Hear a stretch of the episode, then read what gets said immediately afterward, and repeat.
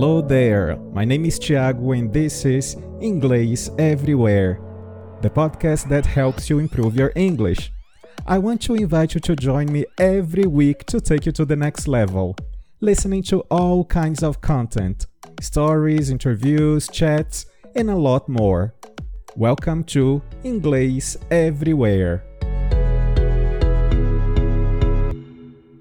Olá, ouvintes do Inglês Everywhere.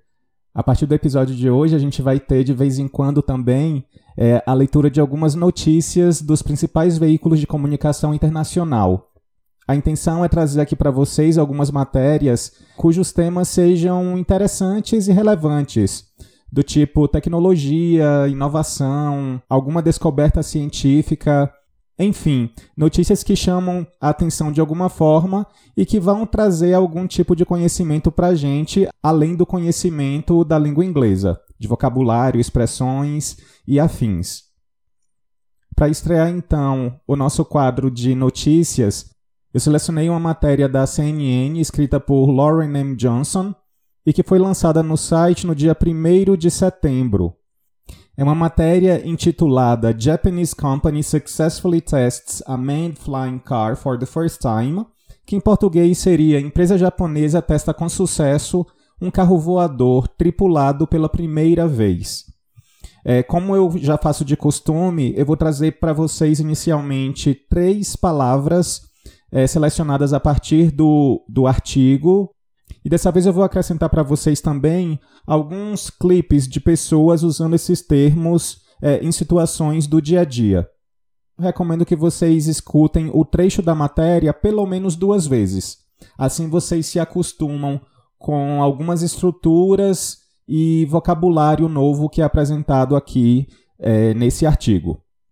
A primeira palavra que eu selecionei é o verbo take off. Take off.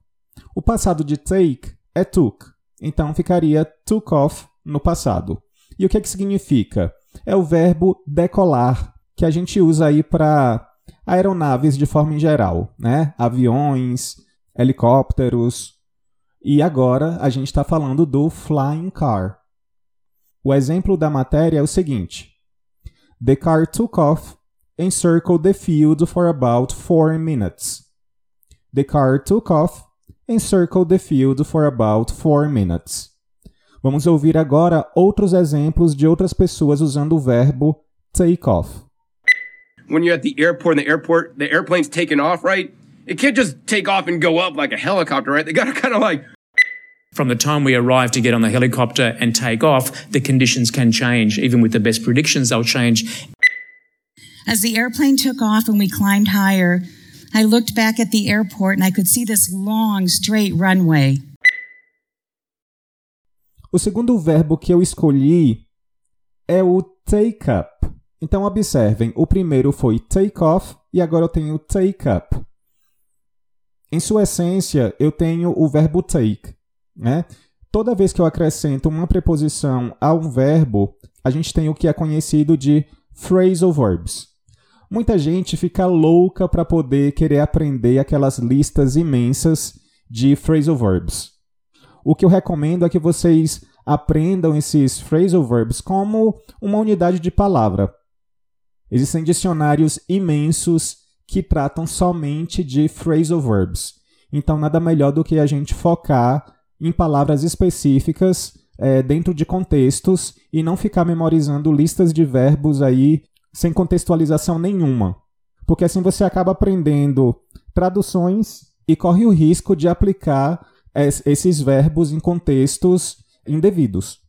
Então, no caso do take up, ele significa ocupar algum espaço. Ok? Vamos ao exemplo. The SDO3 takes up the space of about two parked cars, according to the company. O SDO3 é o nome que eles deram para o carro, ok? O carro que está sendo testado. Então, mais uma vez. The SDO3 takes up the space of about two parked cars, according to the company. Vamos ouvir mais alguns exemplos agora do verbo take up, que tem o sentido de ocupar algum espaço físico. Until then, I take up no space but the space you give me. I understand. Every September, as my daughter packs up and goes back to school, I survey the empty house and ponder how one little person could take up so much room. Hmm. I didn't think Facebook took up that much space. O terceiro verbo que eu selecionei talvez seja um verbo que você já conheça, você já deve ter visto bastante aí é, na escrita e também na fala. O que observa é que muitas pessoas acabam pronunciando incorretamente o verbo develop, que é desenvolver. Então observem que a sílaba tônica ela está no começo do verbo develop. Develop. O exemplo do artigo é The company will continue to develop technologies to safely and securely launch the flying car in 2023. The company will continue to develop technologies to safely and securely launch the flying car in 2023. Vamos ouvir alguns exemplos das pessoas utilizando o verbo develop. But what might feel just right for that middle aged executive can be a problem for an adolescent who needs to develop face to face relationships. Whatever your purpose is, you've got to develop it. You got to develop it. But you wouldn't be put on this planet if you didn't have it. I'm, I'm convinced of that. I met repeatedly with my national security team as we developed more information about the possibility that we had located bin Laden hiding within a compound deep inside Pakistan. Lembre-se de que no nosso blog eu sempre disponibilizo todo o texto é, que é trabalhado aqui no nosso podcast.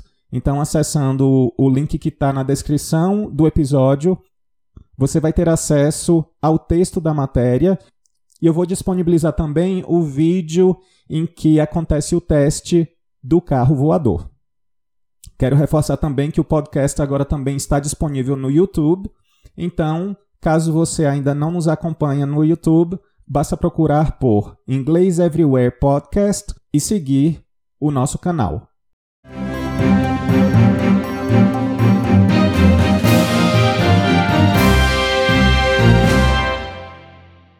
Japanese company successfully tests a manned flying car for the first time. By Lauren M. Johnson, CNN. A Japanese company has announced the successful test drive of a flying car. SkyDrive Inc. conducted the public demonstration on August 25th, the company said in a news release, at the Toyota Test Field, one of the largest in Japan and home to the car company's development base. It was the first public demonstration for a flying car in Japanese history. The car, named SD03, manned with a pilot, took off and circled the field for about 4 minutes. We are extremely excited to have achieved Japan's first ever manned flight of a flying car in the two years since we founded SkyDrive, with the goal of commercializing such aircraft. CEO Tohomiro Fukuzawa said in a statement.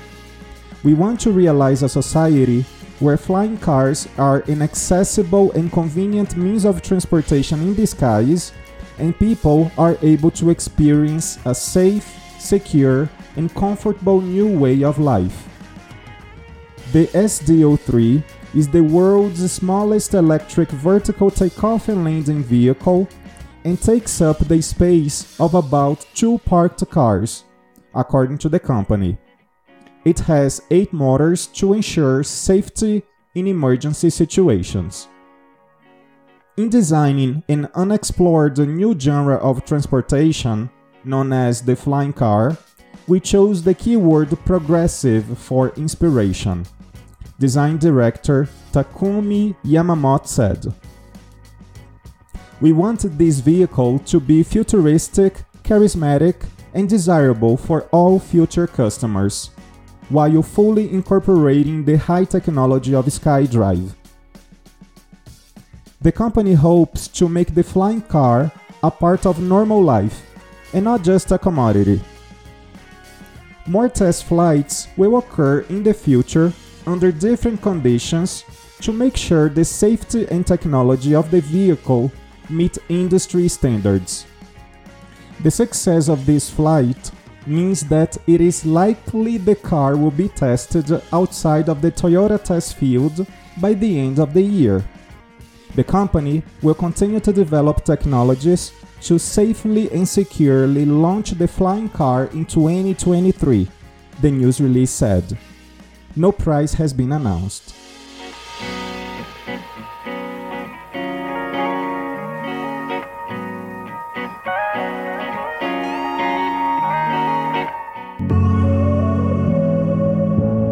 Thanks for listening. You can send me suggestions on Twitter, Instagram, or by voice message. Also, follow us on your favorite streaming platform to check out for the next episode. On ingleseverywherepodcast.wordpress.com, you can have some further information about our show episodes, including transcripts. See ya!